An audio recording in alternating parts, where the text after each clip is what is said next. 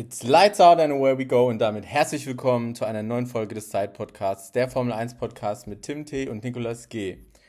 Und ich möchte die Anfangsminuten kurz nutzen, um noch ein bisschen eine, ja, einen persönlichen Einblick zu geben, damit uns äh, unsere Zuhörerschaft uns vielleicht auch noch besser kennenlernen kann.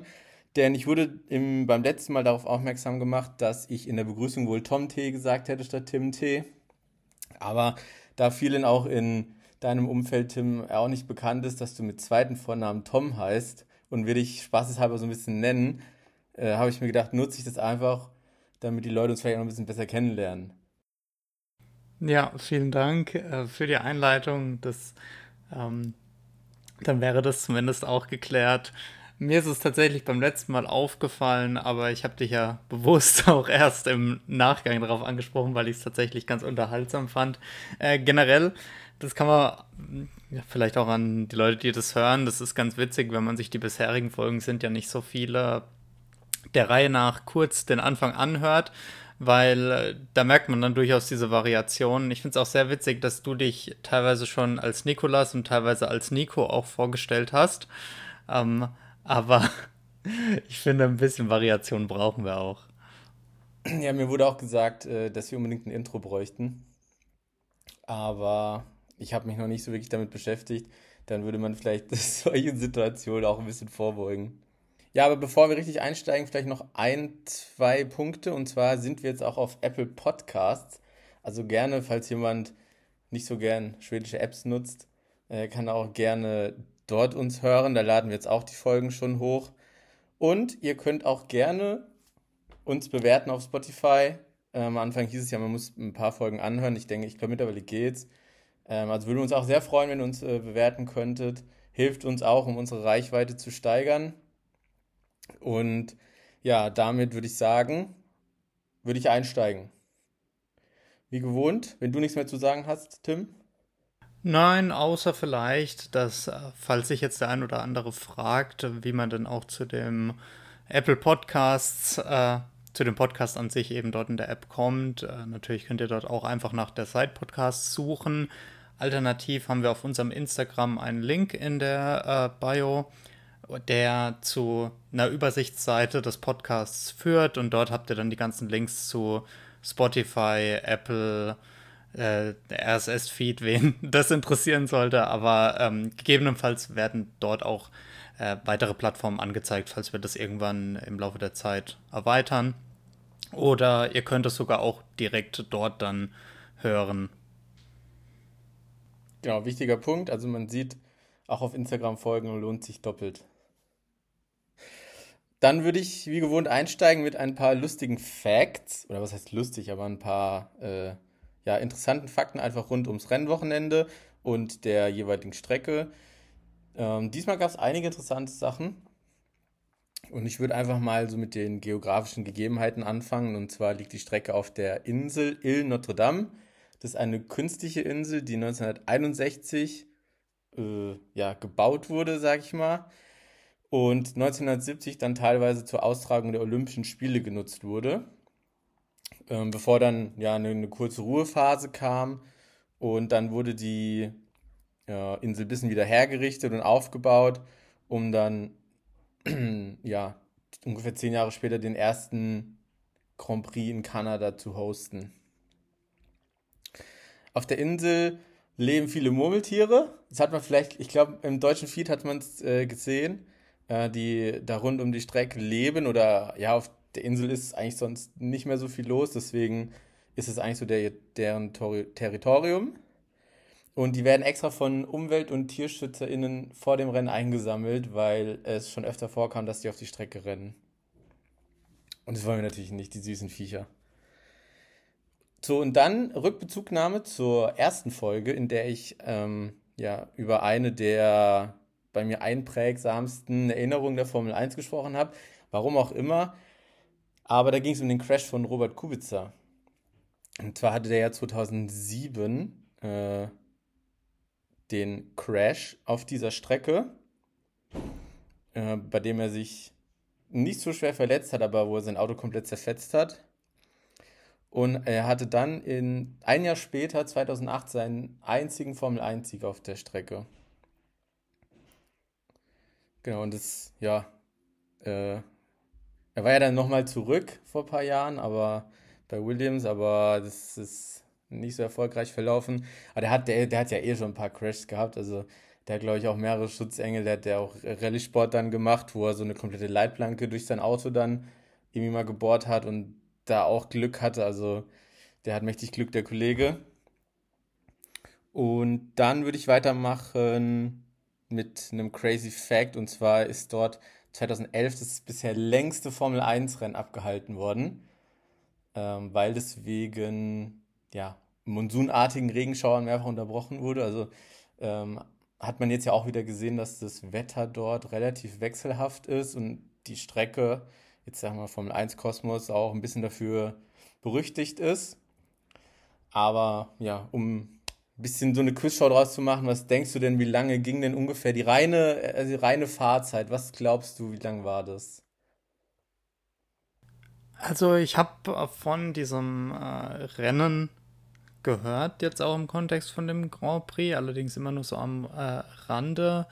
Ähm, da ist immer so von einer Dauer sowas mit äh, knapp fünf Stunden rumgeflogen, aber ich weiß jetzt natürlich nicht, ob sich das auf die Fahrzeit bezieht oder was das genau ist, aber das ist so diese eine Zahl, knapp fünf Stunden oder sowas, die ich da im Kopf hatte und ähm, äh, wenn ich mich recht erinnere, Jensen Button hat es dann gewonnen, ähm, wenn ich mich nicht irre, aber ja, da kannst du bestimmt mich noch ein bisschen aufschlauen. Ja, du bist ja, du bist ja immer gut informiert hier. Aber ja, fünf Stunden kann vielleicht eine Übertragung gewesen weil, äh, sein, weil reine Fahrzeit waren es vier Stunden. Und das ist richtig, dass Jensen Button gewonnen hat. Und mein erster Gedanke war ironischerweise Spa. Bei mir auch. Immer, sind wir immer noch traumatisiert von. Äh, ich weiß, da waren die Regeln wahrscheinlich einfach noch nicht so da.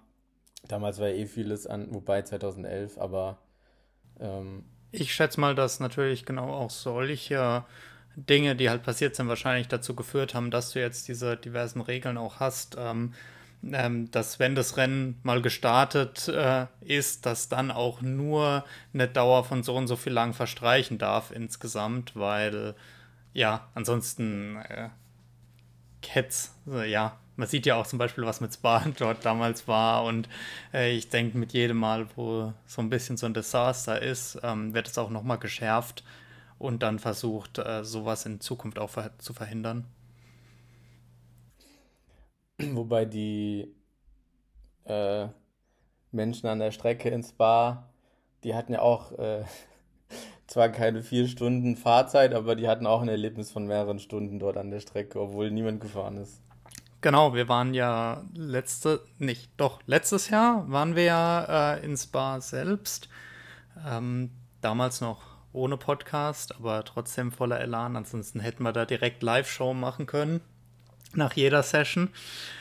Ähm, und dort äh, haben wir auf dem Zeltplatz ja sogar jemanden getroffen, der im Jahr davor dort war, der dann erzählt hatte, dass er dachte, er probiert es jetzt einfach nochmal und wenn es jetzt zwei Jahre in Folge ins Wasser fällt, dann, ähm, dann lässt das bleiben. Aber ich glaube, äh, ja, das wäre auch, äh, das hätten sie sich auch von der Organisation dann nicht erlaubt, das nochmal so eskalieren zu lassen.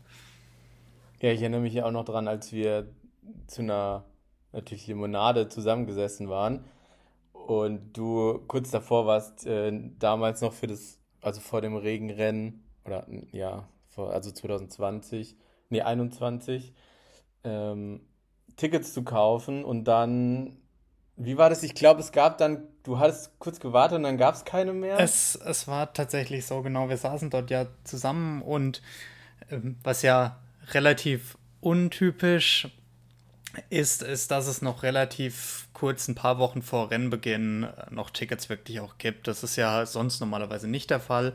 Aber gerade weil da war ja auch noch äh, Covid noch mehr dann ein Thema, ähm, auch deutlich mehr als es letztes Jahr dann beispielsweise noch Thema war. Und ich glaube auch gerade deswegen waren die Ticketverkäufe alle so ein bisschen äh, ja später dann dran.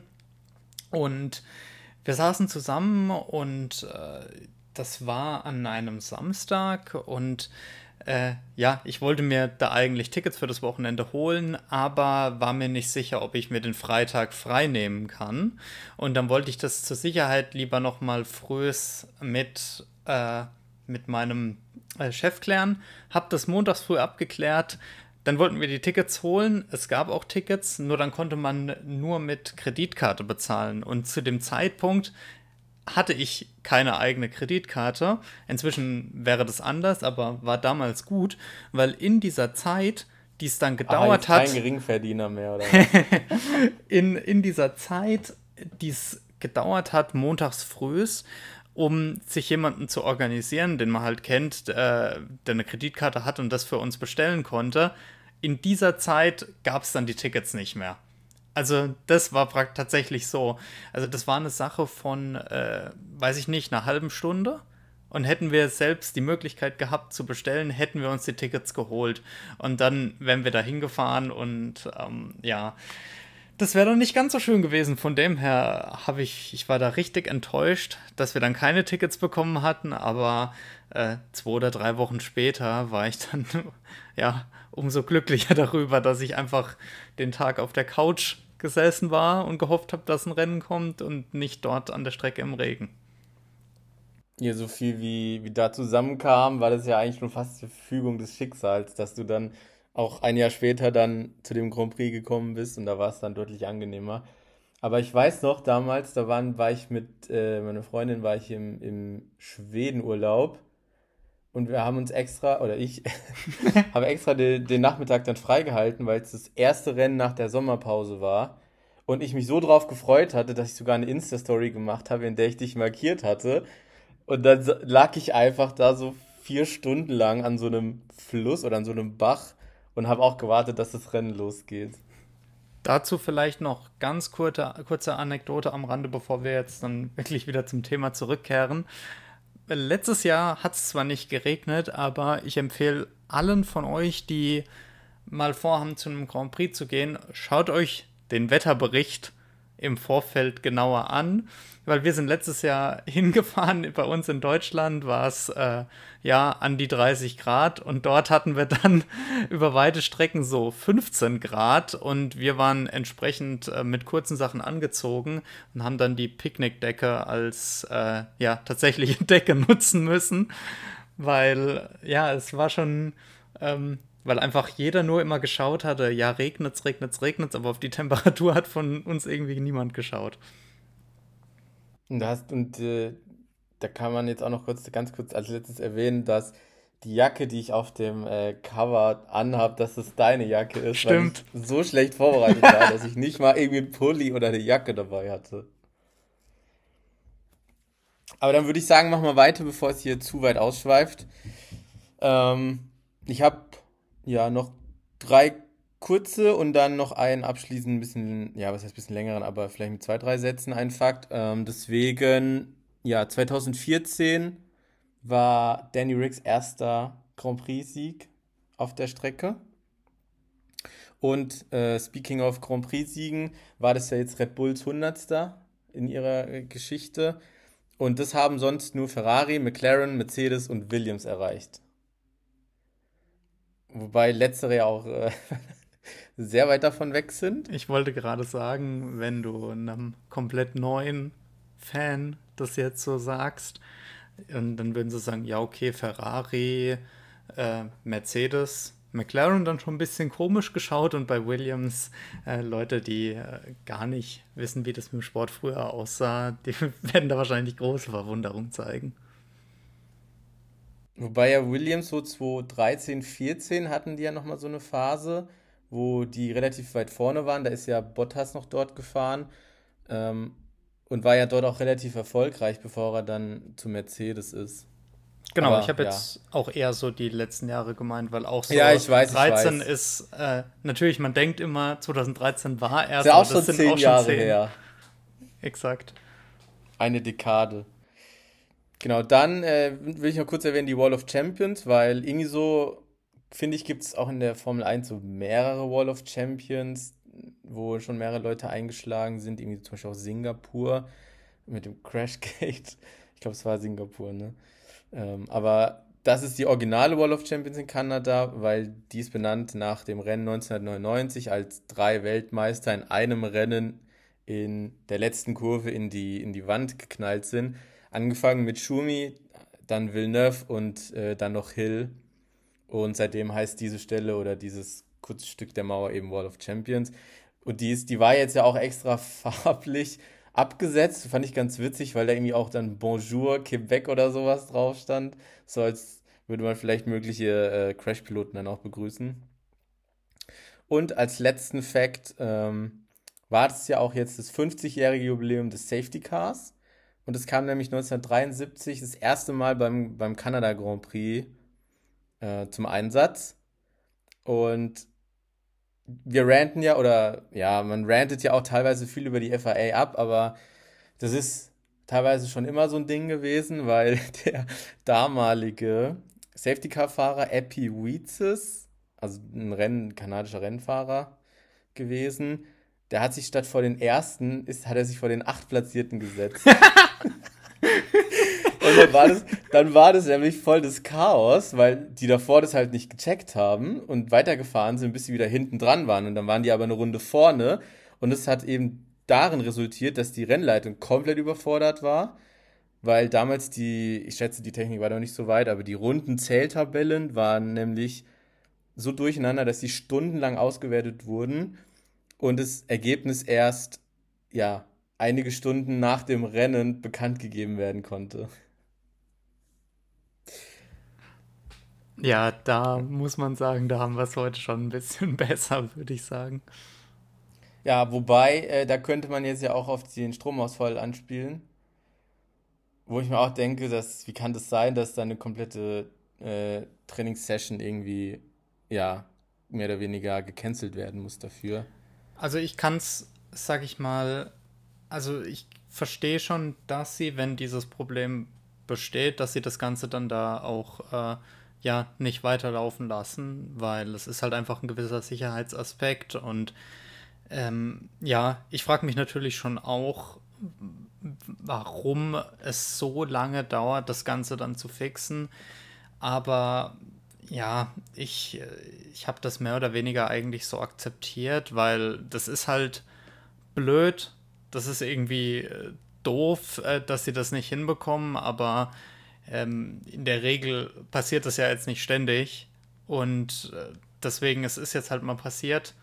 Und ähm, ich fand den Kompromiss, dass man das FP2 dann um die, also diese halbe Stunde früher beginnen lassen hat, das fand ich schon okay.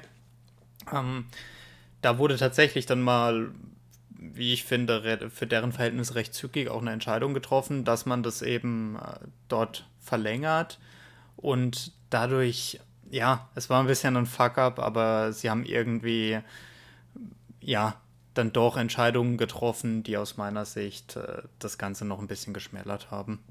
Und das war ganz witzig, weil ich war da gerade beim, also wir haben da gerade Risiko gespielt auch und dadurch hat mich das gar nicht so gestört.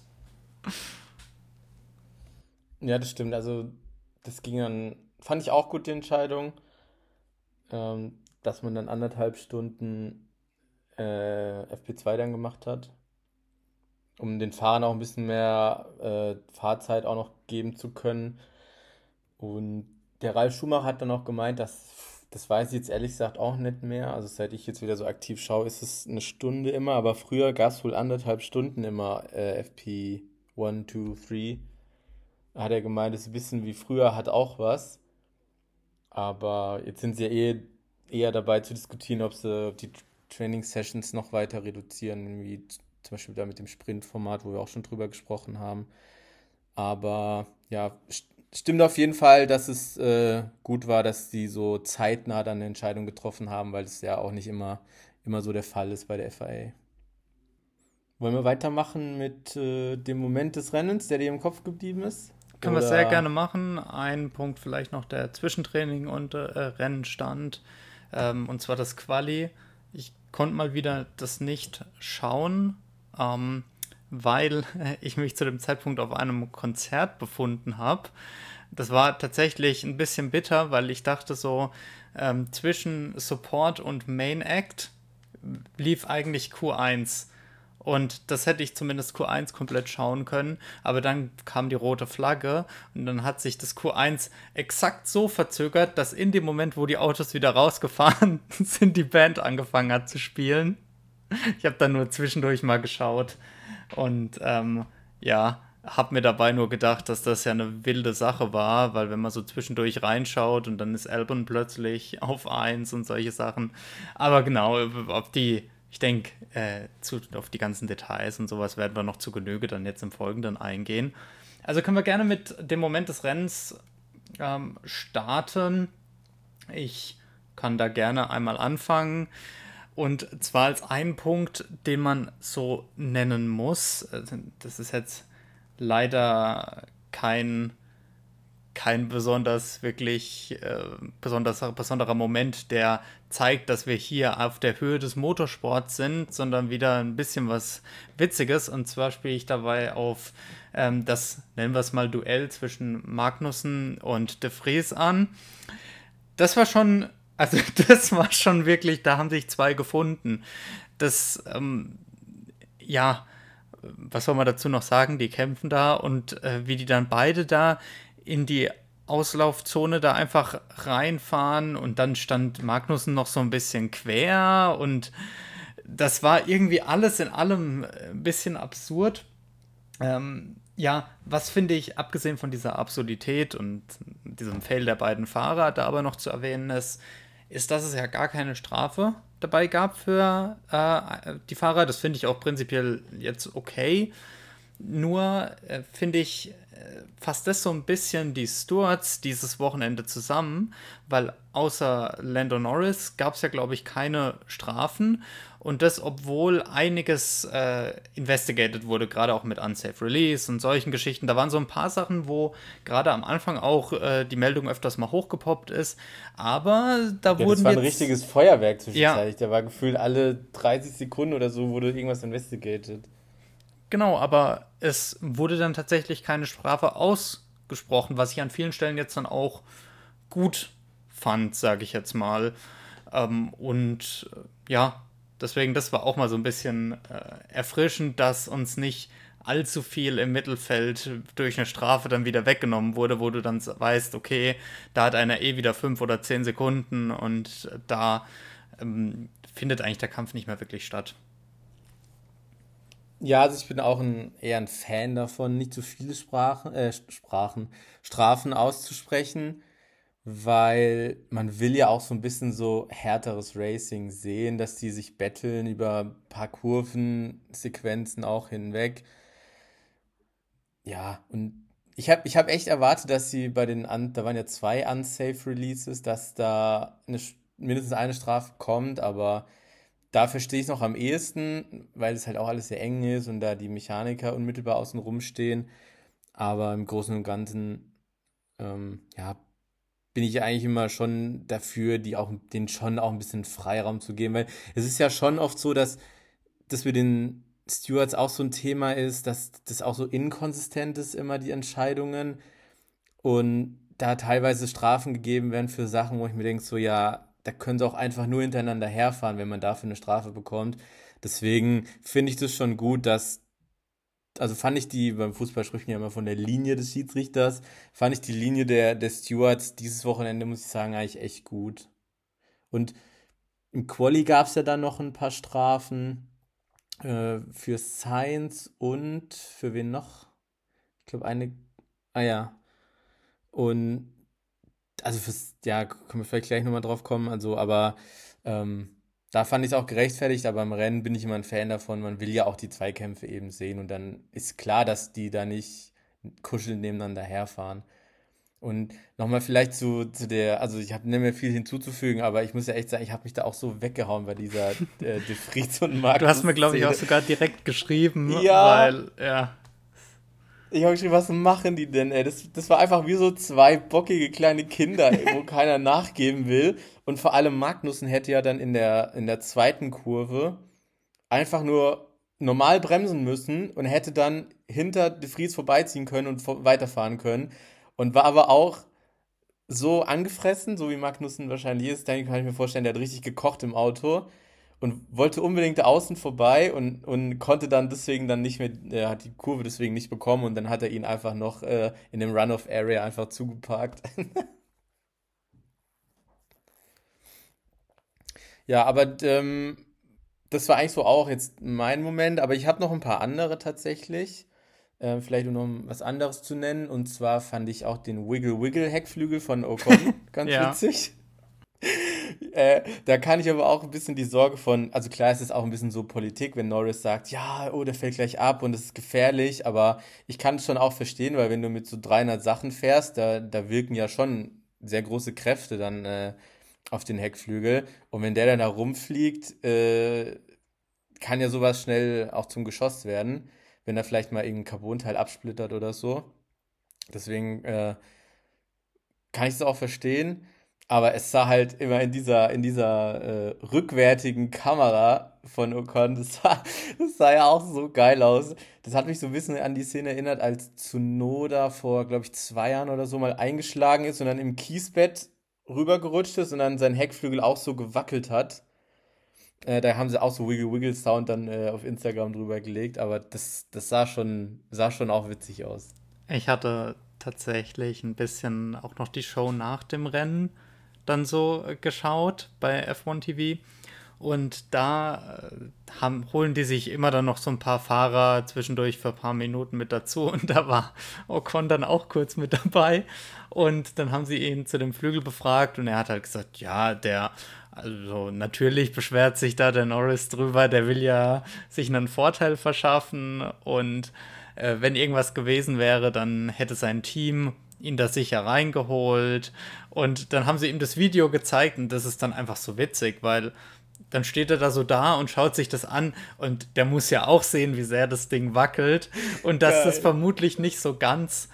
Ähm, also der hatte wohl das ganze Wochenende da ein bisschen äh, gewackelt, da war nur nicht so der Fokus drauf und wurde sicherlich auch so abgenommen, aber trotzdem, wenn du das siehst, denkst du dir ja auch, okay, das sollte vielleicht nicht so sein, aber er steht dann da halt eben da und sagt, ja, bisschen Bewegung ist eigentlich immer da und da muss halt so ganz locker sprechen. Bisschen Bewegung, und ey. Das fand ich relativ witzig, vor allem weil da auch ähm, äh, als äh, jemand, der halt mit da noch mit dabei war von der Production, war dort noch äh, Jack Duren, äh, der ja F2-Fahrer ist, und Alpine äh, Nachwuchsfahrer. Der dir gewunken hat in Spa, ne? nicht vergessen. Der ähm, dir, stimmt. dir gewunken in Spa. Stimmt, stimmt. der ähm, ist ja auch Alpin Junior und entsprechend war der natürlich auch in seiner Sprache so ein bisschen mehr auf der Alpin-Seite und dann hast du einfach diese zwei Leute, die darüber reden, dass das ja völlig normal ist, wie da dieser Flügel hin und her wackelt. Ja, aber das war ähm, auch schon vielleicht auch für die für den Strategen von Alpine dann ein bisschen eine schwierige Situation, weil es war klar, dass die nicht äh, dass sie den jetzt nicht nochmal reinholen, sondern dass sie das Risiko eingehen und damit fertig fahren. Aber ähm, wenn sowas vielleicht früher im Rennen passiert, dann kann ich mir vorstellen, dass, dass er auf jeden Fall auch die, diese Spiegelei-Flagge bekommt, äh, mit dass er das ausbessern lassen muss in, in, der, in der Box. Oder in der, äh, ja, und dann weiß ich nicht, ob das überhaupt so schnell dann möglich ist, da so ein, also das dauert ja bestimmt dann, also so eine Nase ist ja mal innerhalb von 10 Sekunden getauscht, aber so ein Heckflügel, ich glaube, da ist dein Rennen dann auch vorbei. Einfach wie bei Tsunoda damals vor ein oder zwei Jahren mit dem DRS, wo das einfach festgeklebt wurde. Dann, ja, einfach so ein bisschen ja. den Flügel rechts und links festkleben am Auto und stabilisieren. Festkleben und die, die FAA misst ja aber mit genauso äh, professionellen Mitteln als damals. Ich glaube, das war in. Ah ja, das war in Brasilien 2021. Äh, da war Sprintwochenende und Hamilton wurde doch nach dem Quali disqualifiziert, weil sein DRS irgendwie gefühlt einen Millimeter zu weit aufging. Und da haben die das auch mit so einer, so, so gefühlt so einen Plastikbecher genommen, der den Durchmesser hatte von dem Spalt, den, also de, den Abstand, den der Spalt haben darf, und haben das da durchgeführt und haben halt so dann festgestellt, dass der diese paar Millimeter irgendwie zu weit aufging wo, wo Luis dann auch ein bisschen drüber lachen musste. Aber deswegen, ja, also man braucht ja eigentlich nur Gaffertape und WD40. Ja, Ich meine, wer schon mal ein äh, bisschen mehr Langstrecke oder sowas geschaut hat, äh, Langstreckenrennen, da ist das tatsächlich der Fall. Also je nach Auto sieht es am Ende wirklich äh, entsprechend so danach aus, dass da mehr Tape als ähm, ja, normale Karosseriegefühl dann da ist. Genau. Wollen wir da mal weitergehen zu unseren Top und Flop 3? Ähm, mir ist es bei beiden eigentlich dieses Mal relativ leicht sogar gefallen. Ich würde mal mit meiner Top 3 starten. Und ich glaube es gar nicht, dass ich das überhaupt sage, aber bei mir ist definitiv eine positive Sache die Ferrari-Rennstrategie. Also das, das hätte einem ja keiner geglaubt. Und ich muss wirklich sagen, die haben also ich weiß nicht, ob die sich was bei den äh, Le Mans-Leuten, ob die sich dann einen Kurs geben haben lassen oder so, aber die haben wirklich einfach eine sehr gute Strategie im Rennen gefahren, weil die Fahrer waren ein bisschen weit hinten, nicht so ganz in der Position, du weißt auch nie so genau, wie gut kannst du dich nach vorne arbeiten. Und dann kommt dieses Safety Car und alle pitten. Es waren ja wirklich alle weg, außer die, die auf Harten eben gestartet sind, aber alle auf Mediums waren danach auf Hart, außer die beiden Ferraris. Und ich habe mir gedacht, okay, es ist ein Gamble.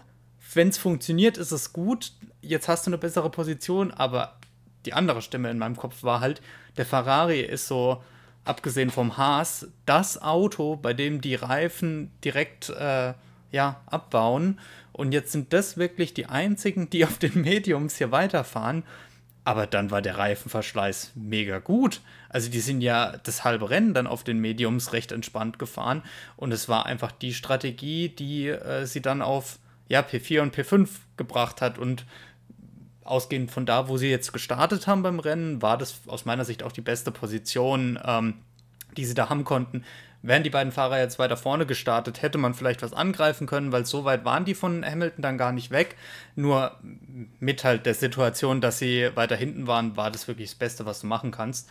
Und auch ähm, solche Sachen, wie dass sie gesagt haben, okay, gerade im Anfangsbereich, als Science ein bisschen näher kam, äh, ja, wir fighten jetzt hier nicht, weil wir müssen jetzt ein bisschen Abstand zu den hinten dran rausfahren. Das waren mal wirklich so Entscheidungen, die einfach getroffen wurden und das hat mich wirklich sehr positiv äh, gewundert. Ich weiß, im Quali gab es ein bisschen Drama, aber um einfach mal positiv zu sein, diese Rennstrategie hat mich wirklich sehr positiv überrascht.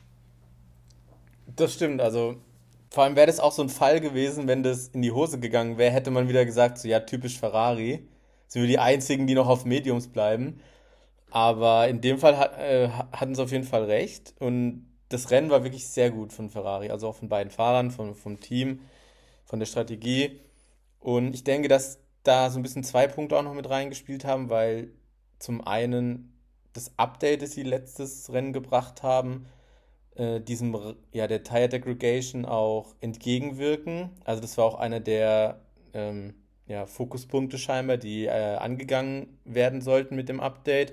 Plus der Asphalt auf der Strecke ist scheinbar auch sehr forgiving. Also ich glaube, es waren ja sogar die drei weichesten Reifenmischungen und trotzdem war das Rennen ja oft ein Einstopper. Für das war nur für, für einige dann zwei Stopper, weil eben der erste Stop so mega früh kam. Aber ja, ansonsten ohne Safety Car wäre das easy One-Stop gewesen. Genau, deswegen kam ihm das auch zugute, aber ich, man hat, glaube ich, ein großer Teil davon war auf jeden Fall auch durch das Update, das sie gebracht haben, das Leclerc jetzt auch hatte. Und es hat scheinbar sehr gut funktioniert. Und ich muss auch sagen, ich habe mir so ein bisschen während des Rennwochenendes schon Notizen gemacht und da war bis zum Rennen war Ferrari bei meinem Flop 3 drin, muss ich sagen. Einfach weil wieder die Kommunikation weird war in, in, im Qualifying und dann Sainz, der alle aufgehalten hat. Also das war wieder so ein Chaos und dann die Strategie von Leclerc war, war nix im, im Qualifying mit dem Regen dann. Deswegen haben sie Glück, dass sie so ein gutes Rennen gehabt haben weil das ist, wird ja natürlich auch sehr wichtig sein, dass Ferrari nicht immer in Flop 3 drin ist. Deswegen haben sie auf jeden Fall Glück, dass sie es mit dem Rennen da noch rausgeschafft haben. Genau. Ich denke, äh, das haben, war auch die Motivation bei Ferrari, dass sie das irgendwie gewittert haben, dass äh, du die schon bei deinen Flop 3 notiert hattest. Und das wollen sie natürlich tunlichst vermeiden, da reinzurutschen. Ich schreibe die jetzt pauschal jede Woche in Flop 3 rein. Sehr gute Idee. Vielleicht da nur ganz kurz, ich möchte das nicht ewig drauf rumreiten, aber äh, was man natürlich sagen muss, ich bin trotzdem noch ein bisschen skeptisch, gerade was die Kommunikation mit den Fahrern da äh, angeht, wie das zukünftig eben weitergeht, weil du hattest jetzt äh, nur mal auf Leclerc bezogen, da jetzt im Quali zwei Rennwochenenden in Folge war es so, dass er ähm, was gesagt hat, was er eben möchte und das Team hat es praktisch dann anders gemacht. Ich weiß nicht, wie lange sowas wirklich gut geht, weil selbst wenn der Fahrer nicht immer die richtige Entscheidung trifft, dann äh, ja, dann hast du zumindest deinem Fahrer das Gefühl gegeben, dass äh, dir auch die Meinung was äh, wert ist und du den, den gewisses Vertrauen in den Fahrer steckst, weil dann ähm, trifft der Fahrer die Entscheidung und wenn er es dann verkackt, dann denke ich, kannst du das auch leichter mit dir selber vereinbaren, dass es jetzt halt nichts wurde, als wenn du einen Vorschlag hattest, dann wird es anders gemacht und das funktioniert nicht, weil das sorgt natürlich für mehr Konflikte.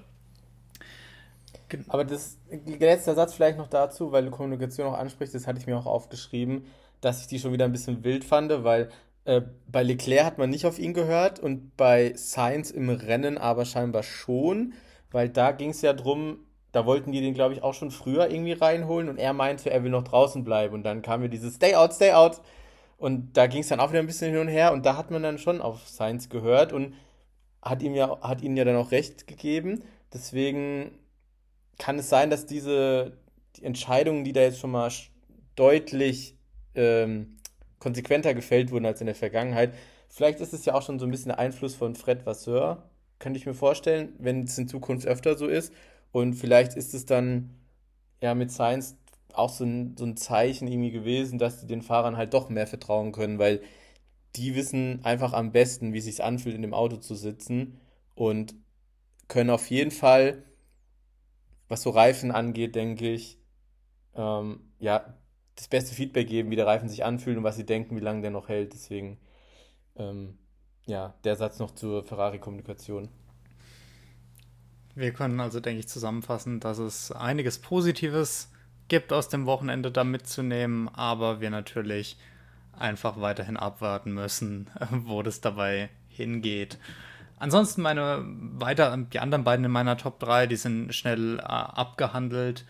Äh, und zwar ist es einmal äh, Alex Albon und äh, zum anderen Valtteri Bottas. Bei Albon ist es einfach, weil, also, ja, sensationelle Performance, sowohl im Quali als auch im Rennen.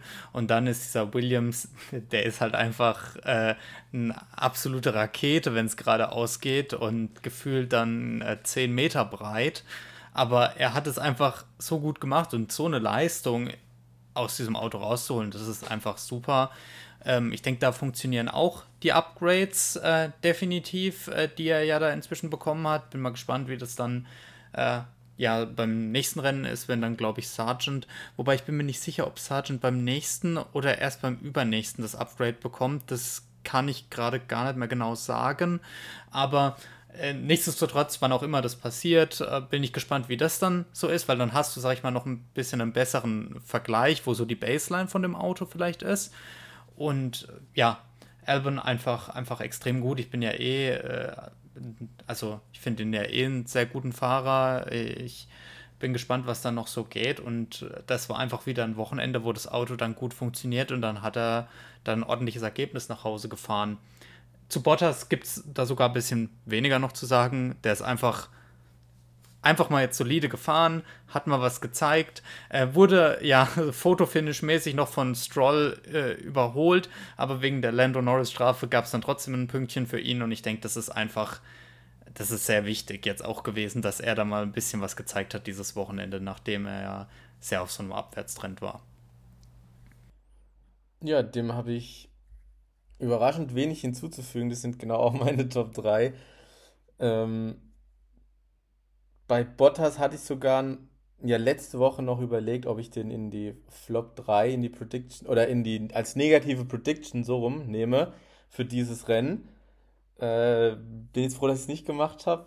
Äh, ich hoffe auch, dass, dass es so ein bisschen so ein Aufwärtstrend ist. Bin mir jetzt auch nicht sicher, inwieweit es da Updates gab bei Alfa Romeo, aber Ähm, ja, es ist ja nicht nur das Auto gewesen, sondern auch Bottas Form, eigentlich, die nicht so wirklich da war. Deswegen vielleicht so ein, hoffentlich so ein Befreiungsschlag für die nächsten Rennen. Aber dann würde ich direkt mit meinem Flop 3 weitermachen. Da habe ich, ja, fange einfach mal an mit Checo mal wieder. Ja, ähm, du hattest es ja auch letzte Woche predicted, ähm, dass es eine, ja, negative Überraschung jetzt nicht, aber ein negativer, negative Tendenz sein wird. Das hat sich auf jeden Fall bewahrheitet. Ich habe zufällig gesehen, dass ironischerweise Checo diese Saison genauso oft im Q3 war wie Hülkenberg. oh mein Gott, das war mir gar nicht bewusst. Ja, mir auch nicht. Ich habe das zufällig gesehen, habe es dann nachgeguckt und es sind tatsächlich beide viermal im Q3 gewesen.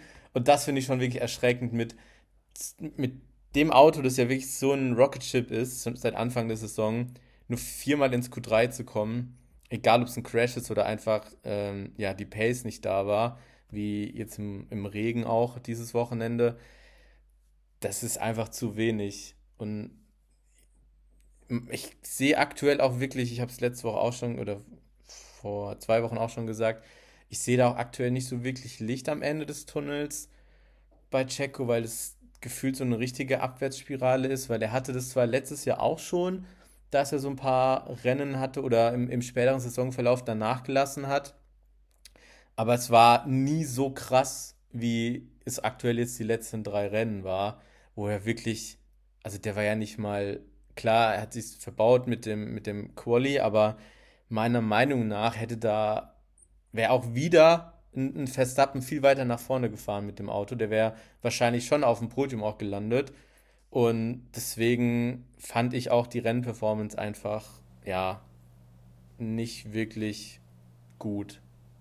Ich finde es äh, bei Perez auch irgendwie echt ein bisschen komisch, äh, auch wie im, aus Red Bull raus über ihn gesprochen wird, weil auch so Formrennen wurde dann beispielsweise Christian Horner auch dazu befragt, wo sie denken, dass Perez so rauskommt. Und dann hat er nur irgendwie gemeint, ja, ist schon schwierig da von hinten. Und man predicted vielleicht so P7 oder sowas, wo ich mir halt auch denke, okay, also irgendwie wird ihm da gefühlt auch nicht so viel zugetraut weil Christian Horner hat ja auch irgendwie gemeint, mal neulich so, ja, jetzt, wo er dann nicht mehr um den Championship mitkämpft, da fällt ein bisschen Druck ab oder sowas. Und da, also das muss ja aus Perez Sicht auch sehr demotivierend klingen, weil du weißt, du bist, du bist in dem Auto, in dem dein Teammate komplett alles und jeden vollständig dominiert. Und Dir selbst wird aber praktisch jetzt schon vom Team her nicht mehr zugetraut, dass du irgendwie es schaffst, im Rennen äh, sieben Leute zu überholen, um dich vorzukämpfen. Deswegen, ja, ich habe das Gefühl, dass Red Bull nicht ganz, aktuell noch nicht ganz so mega unglücklich mit ihm da ist, eben weil ähm, es keine so wirklich starke, komplette zweite Konkurrenzkraft da gibt. Und aktuell reicht die per Performance von Perez halt, um den Constructors Championship zu gewinnen. Wenn jetzt ähm, Stroll auf einem leicht schlechteren Level nur als Alonso fahren würde oder äh, die Mercedes, wo ich die Piloten ein bisschen äh, näher beieinander einschätze, die von Anfang an äh, der Saison so stark gewesen wären wie der Aston, dann das, wird es, glaube ich, schon anders aussehen, weil dann hättest du wirklich das Problem, dass irgendwie auf 2 und 3 immer die Mercedes finishen und dann gewinnst du vielleicht nicht mehr den Constructors Championship so einfach, wenn dein einer Teamkollege eben nicht komplett vorne mit dabei ist. Und deswegen ist aus meiner Sicht aktuell das Beste für die Perez Jobsicherheit, dass äh, Verstappen so alleinig dominant da ist. Und ja, wenn das da enger wird, dann äh, reicht das eigentlich nicht mehr aus. Aber ich mich wundert es auch eigentlich ein bisschen, dass er so stark abgebrochen ist, weil die Saison hat gut gestartet. Ja, also ich weiß nicht, ob das vielleicht an, an Updates liegt, die das Auto in eine Richtung bewegt haben, das ihm nicht so gut liegt, weil ja, Verstappen hat halt einen sehr einzigartigen Fahrstil mit dem übersteuernden Heck Und das war ja letztes Jahr so ein bisschen auch das Thema, dass er am Anfang gut war, aber durch die Updates das Auto dann irgendwann oder er sich nicht mehr so wohl gefühlt hat im Auto und nicht mehr dann so die Performance extrahieren konnte. Deswegen weiß ich nicht, ob das jetzt auch vielleicht an den Updates liegt, aber ich glaube, es ist auch einfach so ein, so ein Mental-Thema bei ihm. Und zu dem, was du mit Red Bull gesagt hast, die Kommunikation, würde, würde man so nicht erwarten äh, von, von einem Team, das stimmt. Aber Red Bull ist ja eh dafür bekannt, dass sie jetzt nicht so die, ja, den besten Umgang mit ihren Fahrern haben, außer vielleicht aktuell Verstappen, der wirklich machen kann, was er will. Ähm, aber so dieses, der zweite Fahrer ist ja eh immer so ein Thema bei Red Bull gewesen und da wurden ja auch in der Vergangenheit ja viele relativ schnell dann abgesägt, wo man ihnen gar nicht die Zeit gegeben hat. Aber vielleicht ändert sich das auch ein bisschen, weil Tsunoda hat ja auch sehr viel Zeit eigentlich bekommen. Da haben sie ihm ja auch, also der hat ja, wenn man so ehrlich ist, so sein erstes deutlich besseres Jahr jetzt in seinem dritten Formel 1 Jahr. Also da hat man ihm auch zwei Jahre Zeit gegeben. Bei Checo ist jetzt auch das zweite Jahr, glaube ich, ne? Oder das dritte schon? Ich weiß es gar nicht. ist so. Ne, das dritte, glaube ich. Es ist sogar, sogar schon das dritte, ja. Ja. Also ja, mal gucken. Ich denke nicht, dass ihn jetzt, weil es gab ja auch teilweise diese, diese Gerüchte oder Behauptungen, dass oder Vermutungen, dass er irgendwie während der Saison sogar jetzt noch ab, abgeschossen wird. Das glaube ich jetzt wirklich nicht. Aber ich bin wirklich sehr gespannt, was nächstes Jahr dann ist, weil gerade wenn jetzt, wie du es gesagt hast, äh, Mercedes auch sehr viel aufgeholt hat, also ich, ich traue dem mittlerweile auch schon einiges zu mit dem Auto. Ähm, Aston Martin hatte auch noch gute Updates jetzt gut, Davids, der kämpft echt alleine, der, äh, der Alonso, aber ähm, man weiß ja nicht, wie es nächstes Jahr ist. Und dann, die werden sich auch Gedanken machen, äh, wenn vielleicht Mercedes dann wieder stärker ist nächstes Jahr über den Winter. Und dann, ja, gebe ich dir absolut recht, wenn es dann auf beide Fahrer ankommt, dann hat Mercedes auf jeden Fall die konstantere und in Summe stärkere Fahrerpaarung, weil, also gut, George Russell ähm, der ist jetzt heute auch immer ein Flop 3, aber der fährt ja wirklich, seit er bei Mercedes ist, auch eine, eigentlich überragend, muss man wirklich sagen. Ähm, und deswegen, ja, also wenn es da irgendwann, wenn Mercedes konstanter da vorne mitfahren kann, dann wird man auf jeden Fall merken, dass äh, bei Red Bull so ein bisschen der zweite Fahrer fehlt. Genau, du hast jetzt schon Russell angesprochen. Als zweiten Teil möchtest du deine, also kannst gerne noch was zu sagen. Ich denke, wir können uns alle vorstellen, äh, warum er da reingelandet ist. Hat sich ja ein bisschen selbst verbockt, aber wenn du da noch was hast, ähm, kannst du das gerne noch ein bisschen ausführen und ansonsten dann äh, zu deinem dritten Punkt übergehen. Ja, also ja, hast schon recht, da gibt es nicht so viel zu sagen. Ähm, ist natürlich wegen des Crashs gewesen, ne, wegen dem er dann auch letztendlich ja, das Rennen nicht zu Ende fahren konnte. Ähm, Habe ich jetzt auch gelesen auf Instagram, fand ich ganz witzig, dass man sich vorstellen muss oder vor Augen halten muss, dass äh, Russell, der probiert hat, mit äh, dem 42-jährigen Alonso und dem 37-jährigen Hamilton oder so mitzuhalten, deswegen dann äh, in die, ja, das Auto gecrashed hat, weil die, weil es so, ja, ähm, anstrengend oder demanding war. Aber ja, eigentlich komplett unnötig, wenn man ehrlich ist, auch, auch noch an so einer Stelle, also wenn es wenigstens die World of Champions gewesen wäre, ähm, aber so an der Stelle zu dem Zeitpunkt völlig unnötig, zumal eigentlich ja, also ich denke, dritter, vierter Platz am Ende wäre safe gewesen für Mercedes. Und vielleicht wäre sogar noch was gegangen, ähm, vielleicht dadurch, dass man einen Fahrer eben mehr hätte, über die Strategie mit Alonso irgendwas zu probieren dadurch, dass es ein Einstopper war, vielleicht ein bisschen begrenzt, aber hilft ja immer, wenn man einen Fahrer mehr hat, um mit der Strategie was auszuprobieren. Also wer weiß. Aber ja, auf jeden Fall sichere Punkte und ein sehr gutes Ergebnis für Mercedes einfach ja, weggeworfen durch einen ja, Fahrfehler einfach. Achso, und du wartest jetzt auf meinen dritten, ne? Genau, richtig. Ähm, ja, war ich ein bisschen unentschlossen. Ich würde jetzt einfach mal Stroll sagen.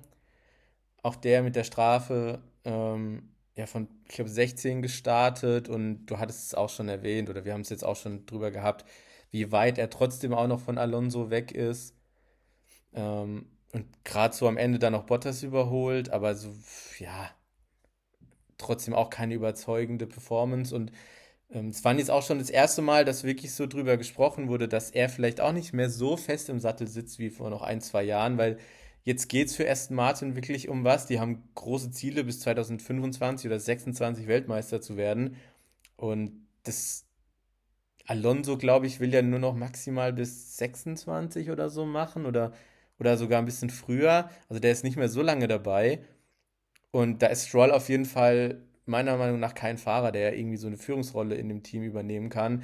Erstens so, klar, von, von seiner Pace her nicht.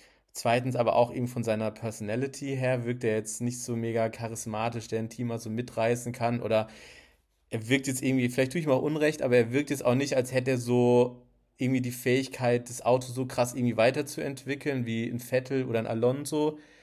Deswegen bin ich auch mal gespannt, wie es da weitergeht, aber ja, ähnlich wie Checo, einfach mit dem Auto ja deutlich ja zu wenig, was, was er da erreicht und was er da abliefert.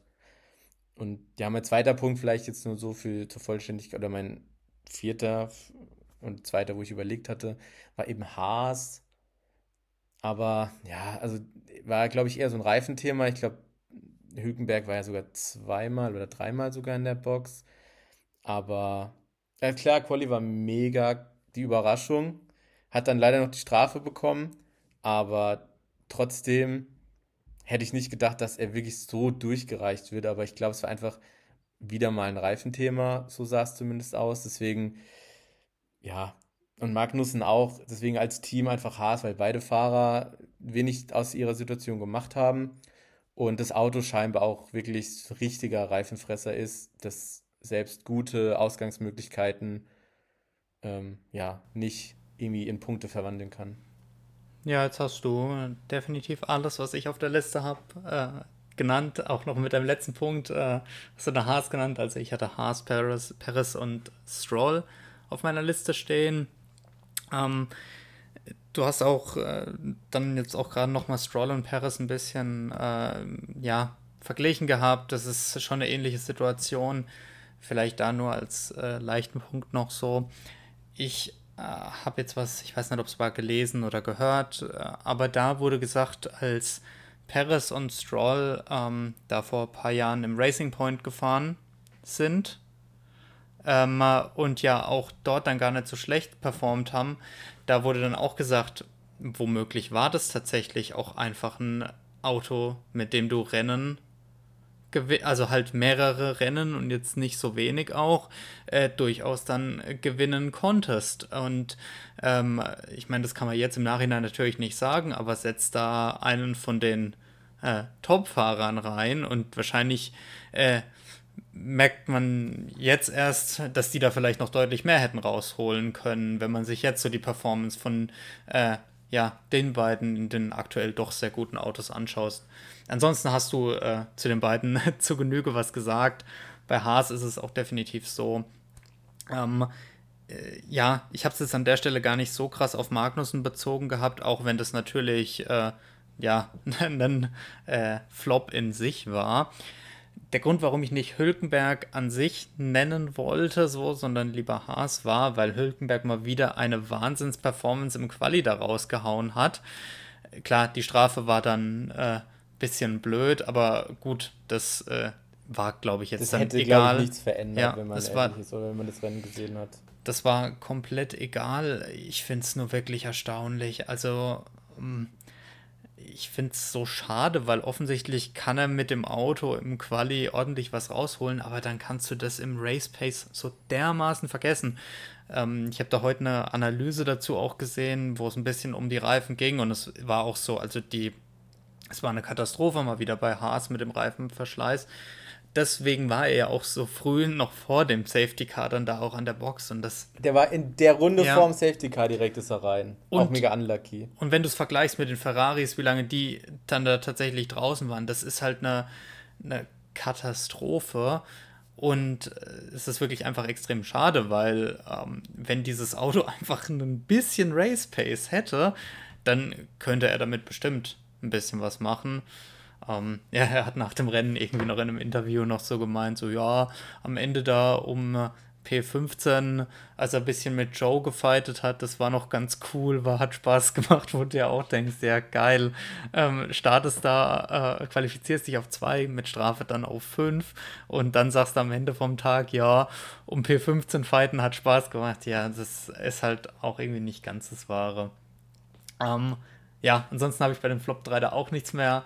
Äh, ich würde sagen, wir ähm, machen mal kurz Bestandsaufnahme bei den Predictions vom letzten Mal, wenn nichts dagegen spricht. Ähm, ja, fangen wir mal mit dem Podium an. Wenn ich mich recht erinnere, war das bei dir ja 100 Prozent. Ähm, bei ja, mir leider drei von drei. nur ein Punkt dann, weil ich hatte ja Alonso und Hamilton gerade vertauscht. Ähm, naja, passiert. Am Anfang, aber eins von drei hört sich schon, eins von drei hört sich auch deutlich schlechter an, als es war. Deutlich, aber das ist also natürlich. Die Leute waren die richtigen. Das ist natürlich das Risiko, ähm, dass du halt teilweise da einfach drin hast. War ja, glaube ich, bei dir ähm, beim Rennen davor oder irgendwann neulich zumindest auch so ähnlich. Das passiert halt einfach, ähm, ja, es hätte auch andersrum ausgehen können. Am Anfang ist ja Hamilton vorbeigezogen, aber ja, ähm, wir hatten denke ich, äh, waren wir uns da beide recht sicher mit dem, mit dem Podium. Ähm, nur ich habe halt die Reihenfolge da ein bisschen verhauen. Ähm, bei mir weiß ich jetzt noch äh, meine beiden anderen Predictions, die ich hatte. Also positiv war, meine ich, Alonso. Ähm, ja, äh, da kann man nichts gegen sagen. Ich habe gesagt, glaube ich, auch, dass er wieder aufs Podium da fährt.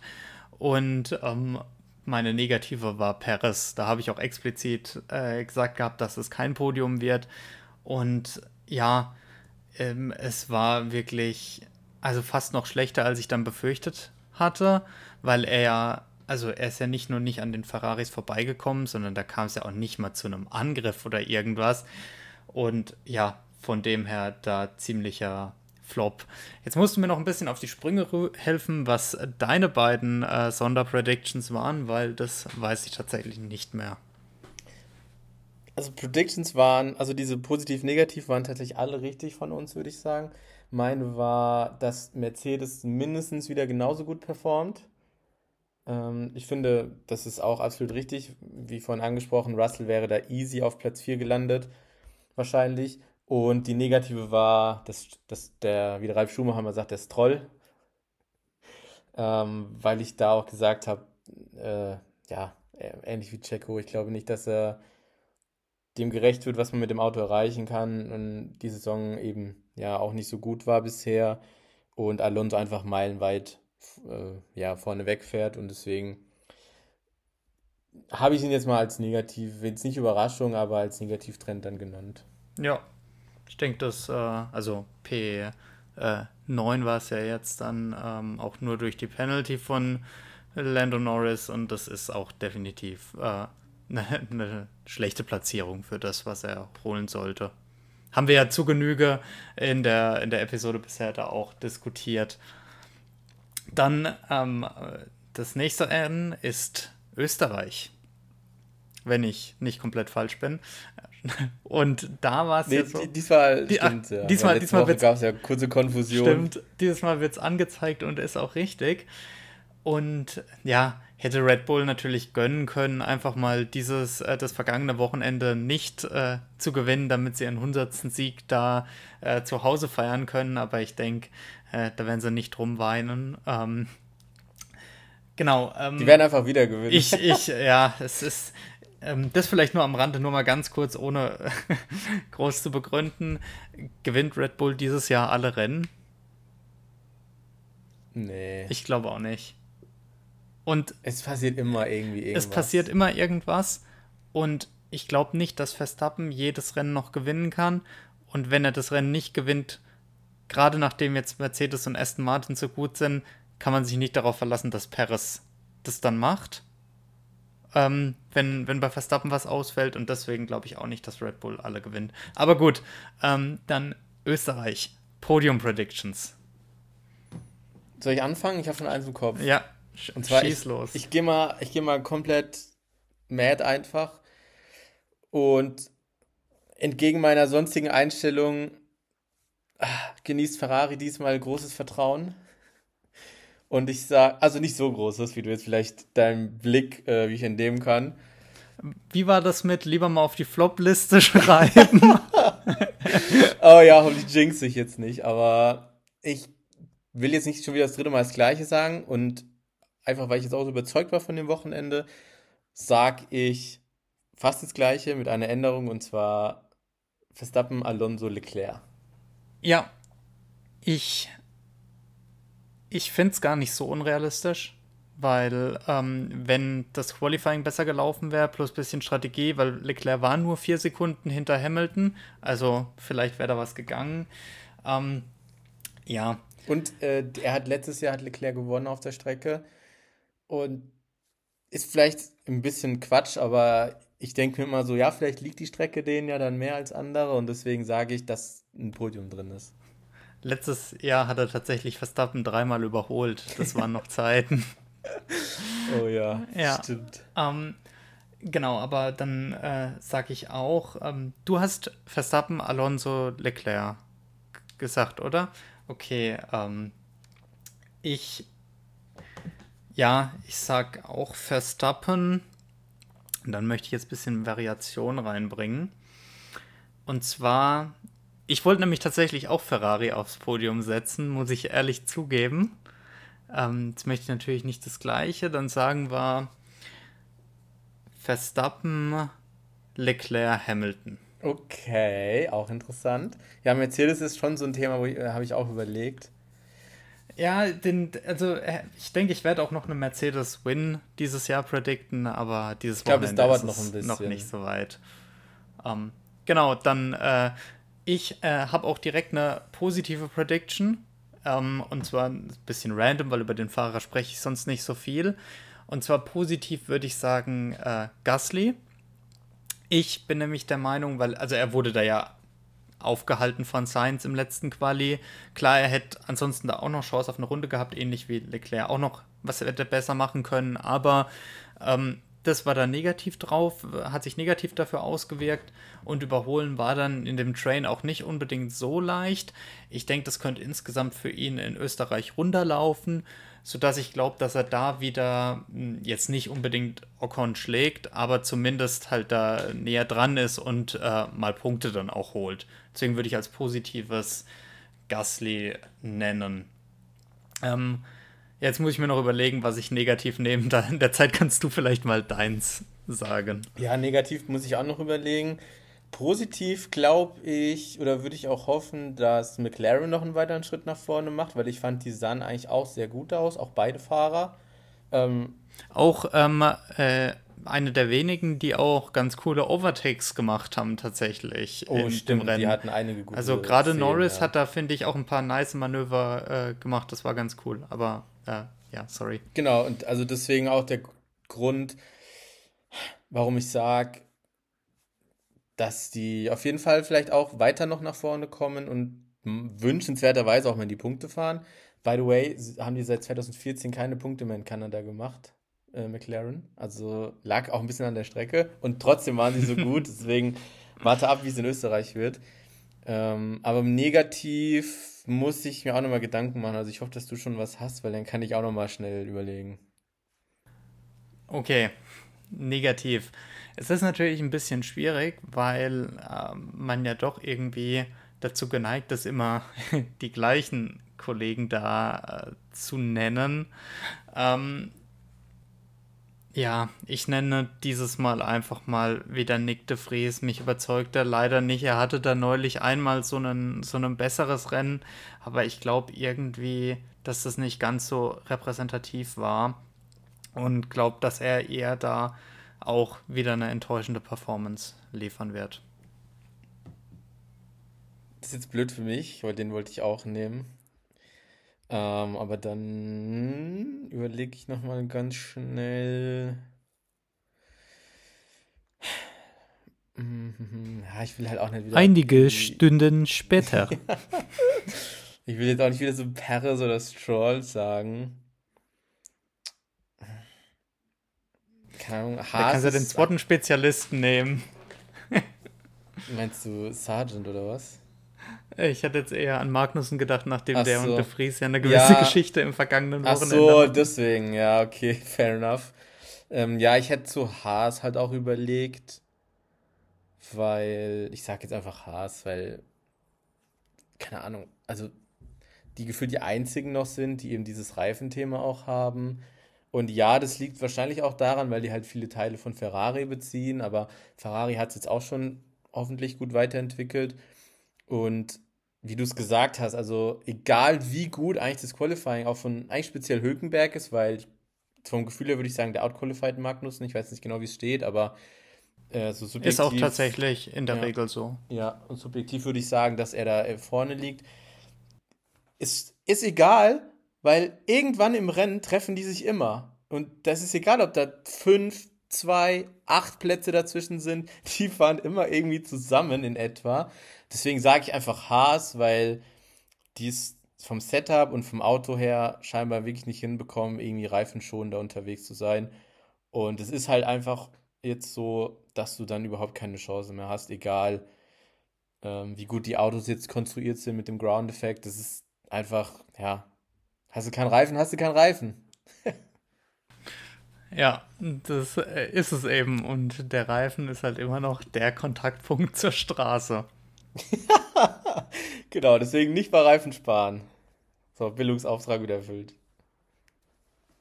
Wunderbar, ja, dann haben wir es doch schon geschafft für heute. Ähm, ja, ich denke, äh, dann äh, hören wir uns da beim nächsten Grand Prix wieder, haben wieder ein paar gute Predictions. Ich bin generell mal gespannt, wie sich dann äh, jetzt noch so, äh, wo wir doch der, dem Mittelpunkt der Saison uns dann weiter nähern, ähm, wie sich das noch so entwickelt. Kann man dann sicherlich auch nochmal eine Bestandsaufnahme machen. Und ähm, ja, du hast jetzt wahrscheinlich auch nichts mehr an offenen Punkten. Nee, ich, ich würde nur vielleicht meinen Abschlussgedanken nochmal dazu nutzen und nochmal kurz innezuhalten und dem ermordeten Vogel von Verstappen zu gedenken. Der ein Stimmt. ganzes Rennen lang mitgefahren ist. Äh, ab Runde 10 oder was das war. Äh, deswegen wollte ich jetzt hier nochmal kurz die Aufmerksamkeit, Aufmerksamkeit auf ihn richten. Ansonsten hätte ich nichts mehr. Das ist, äh, das ist sehr schön von dir. Ähm, ich möchte dann äh, noch einen kurzen äh, Abschlussgedanken äh, liefern.